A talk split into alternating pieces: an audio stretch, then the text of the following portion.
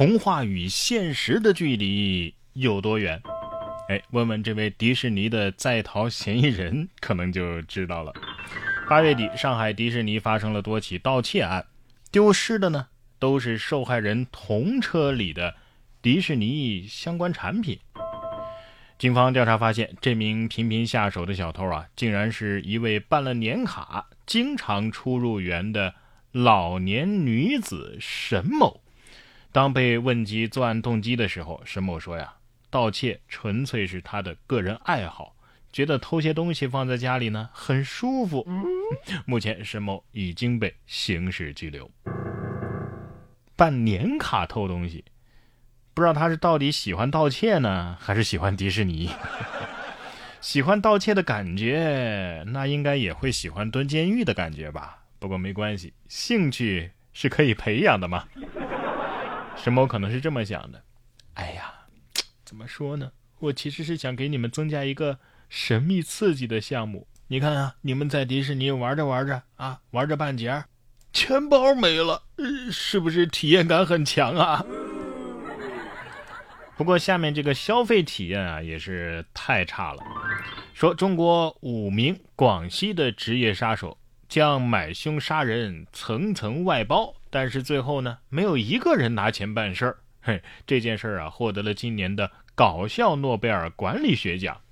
这起奇案起因呢是一个地产纠纷，心怀愤恨的主使人花了两百万买凶杀人，但是杀手一号拿到钱之后呢，花了一百万外包给杀手二号。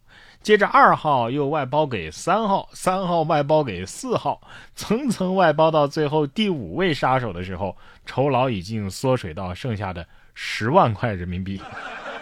杀手五号认为这个价钱太低了吧，不值得为十万块钱杀人呢，于是和被害人商量着：“你装死，我交差。”但是没想到最后被害人报了警，追击凶嫌，杀手和主使人全部。被逮捕入狱，这可以说是外包工程的典范了啊！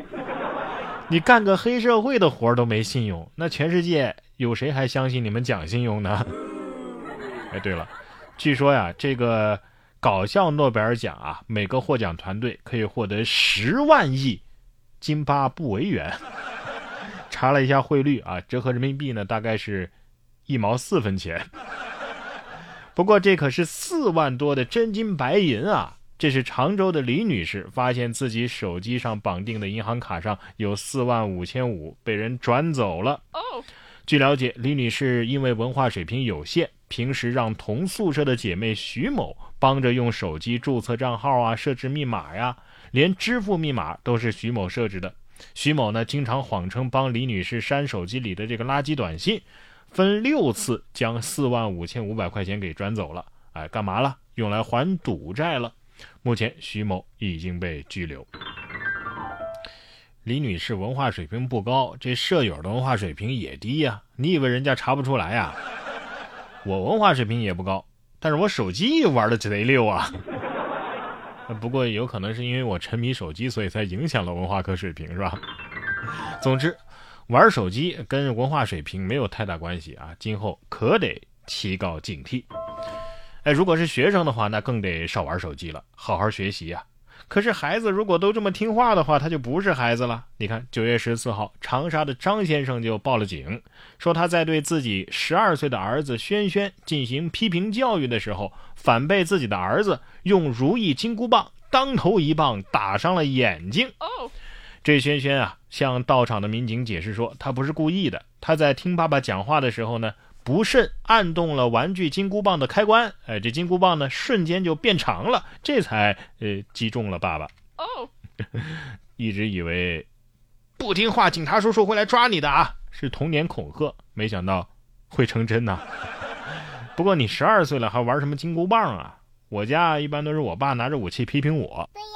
又想起了那个老梗啊，说这个华盛顿童年的时候啊，有一次用斧头砍掉了种植园中的一棵樱桃树，由于他勇敢地承认错误，父亲没有惩罚他。谁能说说其中的原因？哼，因为华盛顿手里拿着斧头啊。下面这位女士呢，不知道是想捞出一把金斧头还是银斧头。说，近日苏州的市民报警，一男子在水中，岸上的一名女子呢，紧紧地拉住男子，疑似是要轻生啊。民警迅速赶到现场，原来啊，这两个人是男女朋友，手机不慎掉入到了河里，男子呢是下河捞手机。女子担心男友的安危啊，所以是紧紧拉住他的手，这才造成了误会。我还以为殉情呢，结果被嗅到了。相信爱情有什么用啊？我还相信健身呢，也没拥有好身材啊。不过在这里要郑重提醒啊，手机掉了可以再买，但是生命可只有一次啊。但是你知道的，很多外国人他就是不那么把生命当回事儿。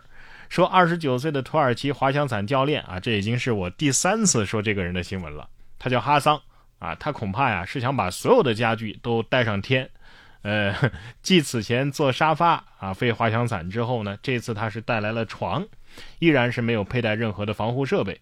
飞上天之后呢，他还假装要睡觉啊，戴上了眼罩，还定上了闹钟。哎呀，这个项目只能中午完成，因为。早晚怕是要出事儿啊！不过我看你这小手，不还是紧紧抓着绳子呢吗？毕竟谁还能真的不怕死呢？下次啊，我给你想好一个创意，你带个浴缸吧。哼，你再这么下去，努努力可以破个吉尼斯世界纪录。哎，二零二一版的吉尼斯世界纪录大全就已经正式发行了，其中包括啊，英国男子半分钟内与一只鼠交替击掌二十八次。还有尼日利亚十一岁的男孩头顶着球的同时，能够连续颠球一百一十一次；还有加拿大的男子啊，将收藏的口香糖包装纸编成了三万两千五百五十六米长的绳子。哎呀，我还是想问那句话，请问有打退堂鼓吉尼斯世界纪录吗？或者有吐槽交通违法次数最多的新闻脱口秀节目世界纪录吗？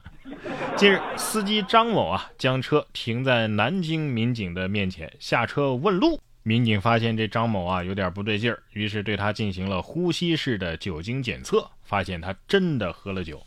张某坦白自己是从青海驾车赶往苏州，觉得太困了，就在服务区喝了点酒，希望能够提提神。张某因为涉嫌醉驾，将等待进一步的处理。你这是富贵险中求啊啊！醉驾之后找交警问路，你你这操作跟那个翻栏杆一屁股坐在交警同志的摩托车上有什么差别？不过有困难找警察嘛，好像看起来也没什么毛病。